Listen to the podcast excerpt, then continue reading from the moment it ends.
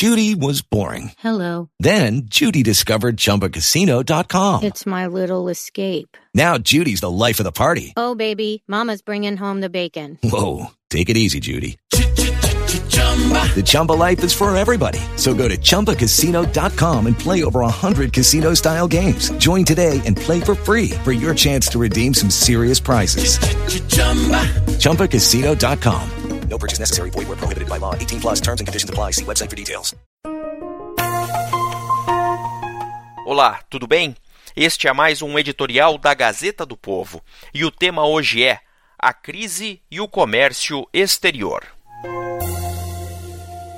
Historicamente, sempre que há uma catástrofe mundial, uma das consequências ao fim da crise é a reação positiva nas operações de comércio entre as nações. Essas operações são de pelo menos três naturezas: comércio de mercadorias e serviços, investimentos estrangeiros diretos e fluxo de capitais e intercâmbio de tecnologias. No primeiro grupo estão incluídas as viagens internacionais nos vários tipos de turismo, de negócios, lazer, religioso, científico e cultural o mundo sairá da crise provocada pela pandemia do coronavírus com a necessidade de aumentar o comércio internacional em todas as vertentes, pois o aumento do desemprego e da pobreza derivado da crise colocará todos os países diante de uma meta prioritária a retomada do crescimento do produto interno bruto, PIB, condição necessária tanto para gerar empregos quanto para reduzir o grau de pobreza. O retorno da expansão da produção no mundo dependerá de aumento do investimento, sobretudo em infraestrutura física e infraestrutura social, em maior grau nos países pobres, pois a taxa de investimento já vinha baixa em um cenário com estoque de capital físico insuficiente, envelhecido em termos de idade e atrasado tecnologicamente. Essa é a situação em vastas áreas na África, na Ásia, na Europa e na América Latina.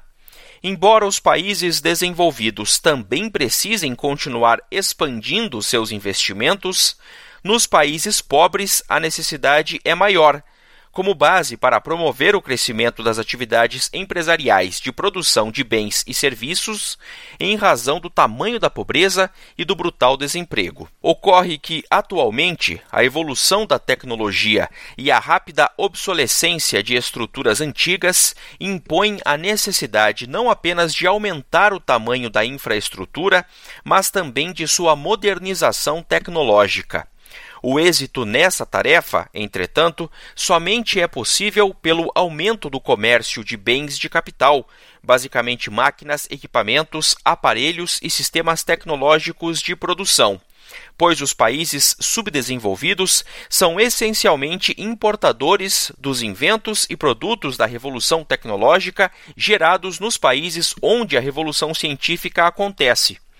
Olhando o caso brasileiro, o país tem sido capaz de formar superávit na balança comercial e manter elevado volume de reservas internacionais em moeda estrangeira. Porém, o faz com a ajuda de sua capacidade de exportar produtos primários e industriais de teor tecnológico abaixo das mais sofisticadas descobertas científicas. O Brasil precisa elevar o padrão das tecnologias incorporadas em seu sistema produtivo, a fim de produzir mais, exportar mais e criar empregos, inclusive para absorver ou compensar os empregos perdidos pela adoção da própria tecnologia moderna. Eventos graves que atingem várias nações ao mesmo tempo e têm alto impacto econômico e social, em geral aceleram as mudanças e produzem alterações nos costumes morais e nos hábitos pessoais, inclusive em relação ao comportamento do consumidor. É de se supor que, em razão da devastação material e do sofrimento imposto às pessoas, a humanidade saia da atual crise do coronavírus sob uma onda de repensamento no modo de vida, trabalho, família e futuro. Essa onda deve atingir governantes e políticos, de forma a favorecer a criação de planos multilaterais de ajuda entre as nações, com vistas a recuperar a economia, elevar o produto mundial, reduzir o desemprego e diminuir os índices de pobreza. É provável que, neste momento, com a pandemia ainda fazendo suas vítimas, os organismos internacionais de financiamento, como o Banco Mundial, Fundo Monetário Internacional, estejam estudando o cenário e preparando planos de ajuda às nações afetadas. Um exemplo histórico é o Programa de Recuperação Europeia de 1948, chamado também de Plano Marshall, em homenagem ao secretário de Estado dos Estados Unidos, George Marshall, destinado a reconstruir a economia das regiões devastadas na Segunda Guerra Mundial e que tinha como base remover barreiras comerciais, modernizar a indústria, aumentar o PIB e também combater eventual disseminação do comunismo. Na essência daquele plano constavam dois pilares: remover barreiras comerciais e organizar financiamento para investimento em infraestrutura.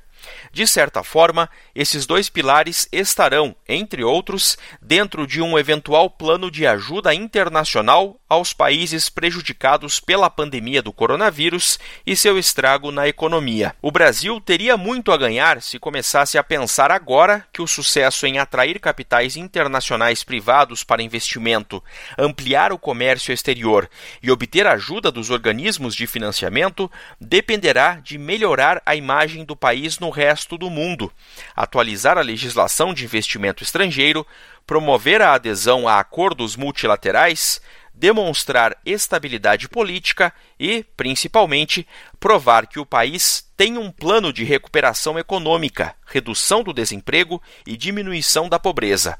Isso não é suficiente para salvar o Brasil do enorme estrago econômico e social feito pela crise, mas é necessário.